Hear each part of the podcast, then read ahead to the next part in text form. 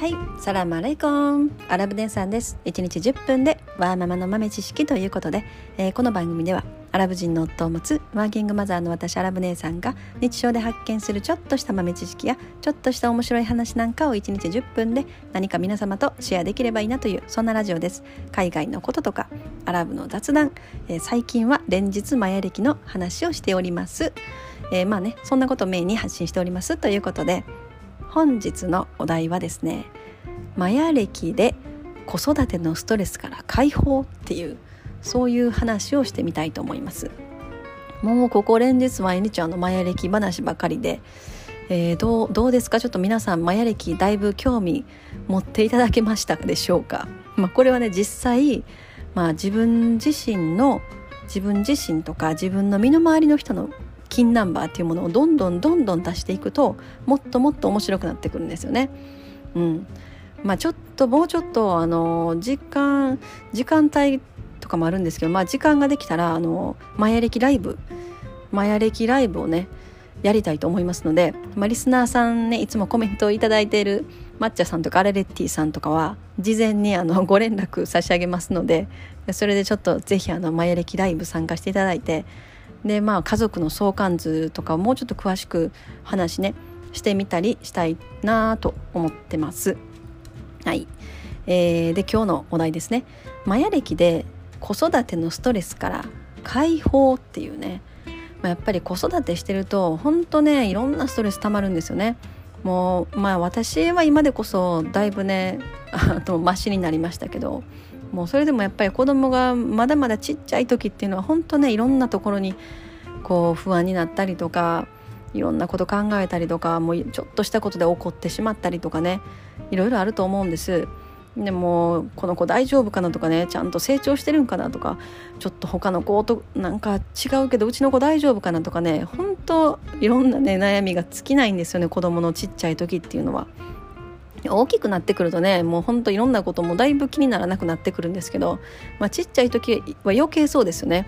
なんかうちの子ちょっと遅れてるんじゃないかとかね、まあ、成長のこととかもやっぱ気になったりとかもすると思うんですよね。まあ、そういう時にこのマヤ歴で自分の子供と自分自身まあ大体お母さんまあお父さんでもいいけれども大体は母親とその子供とのあの金ナンバーを見てマヤ歴の関係性を見るとすごいねお母さんの方も楽になるし、まあ、子供自身ももっとさらに自分が持ってる能力を開花させることができるみたいななんかそういう話はやっぱよく聞きます。もう本当にお母さんと例えば息子さんがねいいてはるとしてもう毎日のように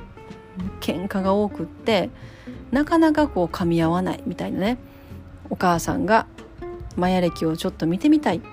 まあ、そういうので見てみるとあなるほどねみたいな。もうねやっぱり全然持ってる紋章例えばそのお母さんの方は白い鏡っていうもうものすごいそのねこうビシッともう全ての頃をピシッとしとかないと気が済まないっていうエネルギーをもともと持って生まれてはるお母さんが例えば白い鏡っていう紋章をね持ってはるとします。そしたらねその白い鏡っていうのはもうとにかく礼儀礼節とかをもうものすごく重要視するんですね。もうそれがないそれがあって初めて自分の能力を発揮できるじゃないけれどももうそれが基本にあってこそっていうねいうような紋章なんですね。だからやっぱそういう紋章をもともと持ってるお母さんのもとに例えば青い猿っていうね紋章を持った、まあ、息子さんとかがね生まれてくるとします。そうするとねもうちょっとお母さんにはもうその全く理解できない状態になってしまうというのもこの青い猿っていう紋章はもともと何て言うのかなまあ猿っていうのがねついてるぐらいですからもうとにかく基本お茶お茶けてるんですね。おちゃらけ系ですね。ただでも頭の回転はめちゃくちゃ速くてものすごいその天才気質ものすごい天才気質なので何をしでかすかわからないっていうねところがあるんですね。急になんかこうね空から何か降ってきたんちゃうかっていうぐらいのことをいきなりし始めたりとかする。だからやっぱノーベル賞とかああいうなんか研究ってなんかものすごいこう世界ででも初めて発見されたものみたいなものを発見した人たちっていうのはこの青い猿の紋章がついてる人がほとんどなんですね。蓋を開けてみると。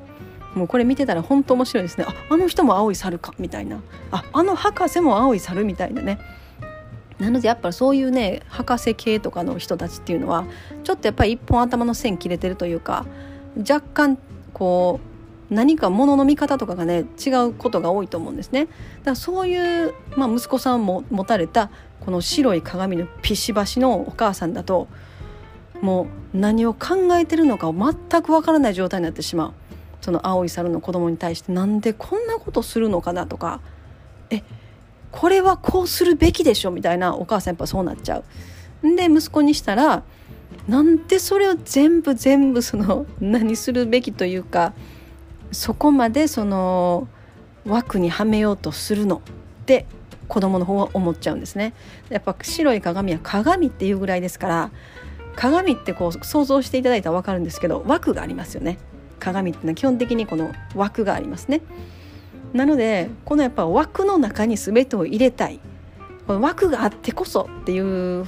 何て言うのかなこう基礎基礎のこう枠の型があってこそっていうのを考えるのが白い鏡なので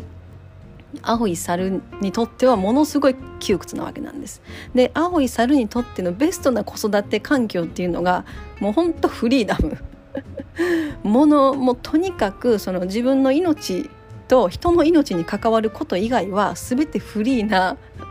野放しじゃないですけれどももう野放しにしたらダメですけどもうそれぐらいもう自由なもうのびのびとしたもう周りに何も策も枠も何もない環境であの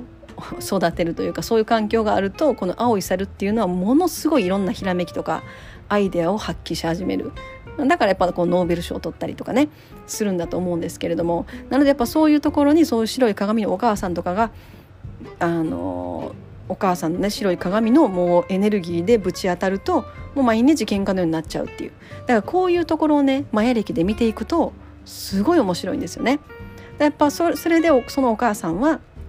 マヤ歴で自分の息子は青い猿という紋章を持ってるんだっていうことに気がついた時にハッとするわけですよ。今今まで自分は自分がしてきたことをまあなんかちょっとだけ悔やむじゃないけれどももっと早く知りたかったと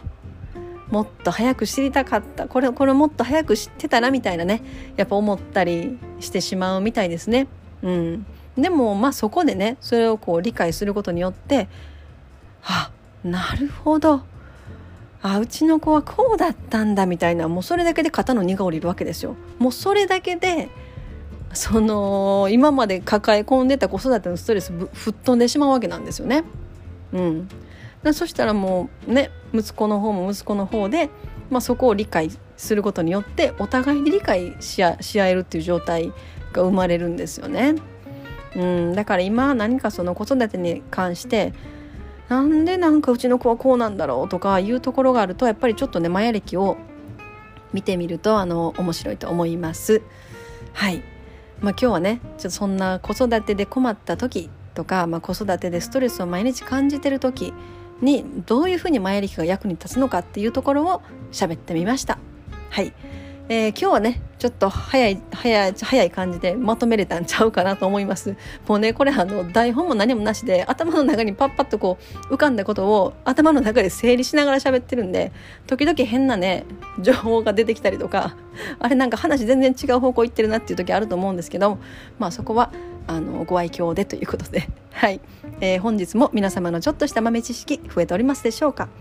本日も最後までお聴きいただきありがとうございました。それでは皆様インシャアラ人生はなるようになるしなんとかなるということで今日も一日楽しくお過ごしください。それではマッサラーマー